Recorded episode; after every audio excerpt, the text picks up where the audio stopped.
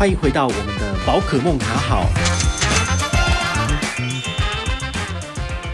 嗨，我是宝可梦，回到我们的宝可梦卡好哈。那现在又是我们的这个美股投资单元。好，之前有两集跟大家介绍过这个美国的 ETF 的发行商。好，那你应该都有听了吧？没有听的话，建议你先回去听一下哈。那在之后呢？哦，又有介绍一个 SPY 这个标的哈，这个是标普五百的这个所谓的指数化全市场指数化投资。好，那今天要跟大家介绍的就更不一样哦。今天介绍的也是我觉得是全市场指数化 ETF，也是我很喜欢的。好，这是 VT。那 VT 跟 VTI 当然有点不一样，我之前有写过文章跟大家介绍过 VTI。那今天要讲的 VT 的话，它其实呃它的完整的名字叫做 Vanguard Total World Stock ETF 哈，这是先锋集团推出来的全世界股票 ETF 哈，顾名思义，它就是投资全世界股票的一支 ETF。你只要买这支 ETF，等于是投资了全世界，好，所以它就是一个这么简单的东西。好，那它的内扣费是多少呢？因为我们通常呃讲到一个 ETF，我们最主要在意的就是说。它的内部成本是多少？哈，之前 SPY 跟大家介绍过，你也可以去听一下，比较一下这几支的内扣费是多少。那这支的内扣费它以前其实还蛮高，叫零点一。好，零点一你可能觉得说在台湾怎么可能有那么低？但是美国就是有这么低。然后在二零一九年的时候呢，因为它的资产规模越来越大，所以呢，它又再往下调降了百分之零点一，所以来到了零点零九。那根据我刚刚好就是二零二一年三月八号我在 Vanguard 的网站上面的查询，它又再降低了百分之零点一，所以听来到了零点零八了。我的天呐，零点零八哎，真的是非常非常的低哦。所以呢，如果你是要追求一个就是你的钱。一百块放进去，至少九十九点九块都在市场上面，而不是会被基金公司给吃掉的。那么，其实这种全市场指数型 ETF 真的很适合你。那你唯一要支付的费用就是这个产品的内扣费，然后还有就是你透过哪一种管道来做购买会被扣到的手续费。好，所以这个部分的话，就是你自己所需要知道的这个所谓的费用的部分。好，那再来的话呢，回来跟大家聊聊 VT。这个产品它所投资的国家是有哪些？好，因为有讲到它竟然是全世界的股票，那到底有哪些呢？好，来跟大家讲一下。第一个就是美国，美国占了一半以上。除此之外呢，像日本、英国、瑞士、加拿大、法国、德国、澳洲都有。诶，你买了一只，就不就像是一个惊喜包吗？全部都在里面了，打开什么都有。好，所以你想想看，比如说呃。澳洲的股票赚钱了，那你是不是可以分分一杯羹？可以，因为你买的这是 ETF，所以它赚钱，你也可以一比例赚到钱哦。那再来就是，这是已开发国家，现在讲的是，比如说新兴市场国家，像中国、台湾、印度也有诶。你想想看，我之前一直都跟你讲说，台湾的股票占全世界市值的百分之一，你可以在这个呃 VT 的这个产品的这个所谓的介绍页面里面，可可以去看说，台湾的股票其实。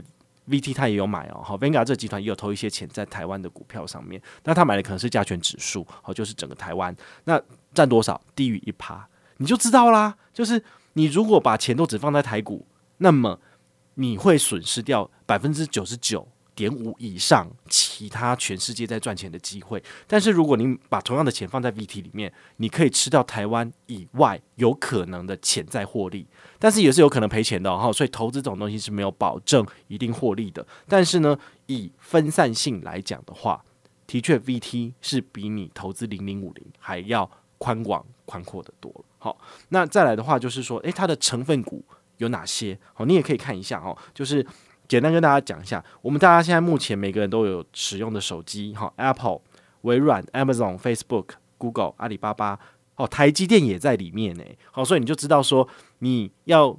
单押个股台积电吗？好，当然我们在台湾的台湾的股票市场买台积电比较便宜。那你在美国市场买就是 ADR 嘛？那 ADR 部分可能就是会跟我们台湾有点不一样的地方，它可能会有些溢价，或者是说交易时间不一样。好，所以有时候人家都会做一个呃所谓的预测的部分，就是美国的 ADR 如果涨的话，那台湾股市开盘可能也会涨。那这部分当然就是所谓的个股操作，我就不做讨论。但是如果你是很喜欢投资台积电的，那其实你买 VT 里面也有诶，好，所以我觉得它没有不好啊，好，所以基本上的话呢，呃，大致上的话跟大家讲的哈，它有非常多的国家，也有非常多的成分股，好，那再来的话，要跟大家讲的是说，它会不会有追踪上的误差？因为它追踪的这个指数叫做 FTSE 的 Global All Cap Index，它这边有个 All Cap 的意思的话，就是所谓的全市场。好，所以像这种就是所谓的嗯，不包含人为操作的复制指数的行为。那这样子的话呢，我们就会来去看说，那它到底最终有没有误差？比如说，它现在涨了，那但是如果你的指数就是你最终的这个 ETF 没有跟着涨往上涨的话，那就代表说它的追踪能力不足嘛。那你为什么要买这个东西呢？好，所以所谓的追踪误差是这个意思。好，那我拉开它的报表来看，哈，就是。它的平均追踪误差其实只有百分之零点零零六，好，其实没有非常的多。你可以去比较，就是所谓的每一个指数型的 ETF，跟它所追踪的标的每年的报酬率是多少？你可以用表格这样拉下来一看，其实这东西网络上都找得到，你就可以知道说，诶，到底有没有差？如果它追踪的误差都在百分之零点零六、零点零五、零点零一以内，那就代表说它的追踪状况良好。那么你买这个东西，就等于是直接买了全世界的股票，好，不论金额大小。所以追踪误差基本上是要越低越好，好，所以这个也是大家要特别去注意的。那再来跟大家聊，就是它的配息率的部分哦，因为有些人。在台湾买基金的话，他们都会非常在意所谓的月配息。这样月配息的感觉就好像是你买一百万下去，然后比如说每个月都有配个两千、三千，你就会觉得说，哦，每个月都有钱可以领，诶，好开心哦，这就是我的退休金。然后呢，你就可以比如说你领了，比如说五十年之后，然后你的这个一百万就领回来了。那再多的部分的话呢，就是你多赚的。好，你也可以用这种方式去思考。好，所以有些人会特别的在乎，就是说你买的这一档 ETF 会不会月配？那我简单的跟你讲哦，就是像债券类型的商品，其实都会有月配的情形哦。那将来会跟大家介绍，就是 BND 哦，BNDW、BNDX 的部分哈，就是这个所谓的全市场债券的这个产品呢，也是 Vanguard 推出来的哦。它其实就是月配哦，所以如果你用的是不论是哪一个投资平台，比如说我用的是丰存股的美股，那我每个月。我的那个未出账，就是我的美金的那个明细那边都会有这个所谓的利息收入、利息收入、利息收入。那你就很奇怪啊，就是我不过就是买美股而已，为什么每个月都有利息收入？这个这个就是所谓的月配息的部分。好，那在 VT 的部分的话，它其实是季配哦，哈，每一季配一次，就是三六九十二都有配。所以如果你现在三月底，好，三月初、三月中、三月底你有买的话，那除权息到了之后呢，其实永丰金证券它就会依比例。把你取得的这个配息的这个所谓的美金，好蓝山就会汇到你的户头。那你想想看哦，如果你的这些蓝山够多，然后你又有买美金，把这些美金全部都填填，又再跑去买 VT，那这样是不是就是有一个滚雪球的效应？好，所以你最主要要做的事情，好，就像巴菲特讲的，要找到一个湿漉漉的这个长长的波道，然后呢，让你的雪球有时间一直慢慢的往下滚，这样才会积聚越来越大，越来越大。好，所以这个每月每季配息，我觉得也是蛮重要的，因为你还是必须要持续的把你拿到的钱再放回去市场上面，它才会有这个所谓的复利的效应。哈，七二法则算下去，你就会知道你多久以后就可以回本了。好，所以这个也是很重要的。好，那再来要跟大家聊一下，就是说它的前十大持股啊，好，有哪些？公司好，你可能也会想知道说，诶，对啊，有很多国家，然后呃，有很多的这个成分股，好，那它的最最大最大的持股是哪一个？苹果，那苹果最大的持股才多少？百分之三点五。好，这意思是什么呢？这意思是说，如果 Apple 倒了，苹果倒了，对你这个 ETF 的影响是多少？你的市值会掉了百分之三点五而已，好，就有一百块变成九十六点五块钱。那你觉得这件事情对你来说会影响很大吗？如果苹果这间公司忽然间从世界上消失了，股价归零了。这件事情呢，对全世界的股市来讲不会造成影响，但是可能对国内的这些新闻业者，他们就会非常开心啊，见猎心喜，就会开始来广发宣传、广做新闻啊。那你就会人心惶惶，说啊，我有买苹果的股票啊，它变成壁纸了怎么办？然后就捶心肝心痛。但是如果你买 VT 没有差，因为它也不过就是占百分之三点五而已。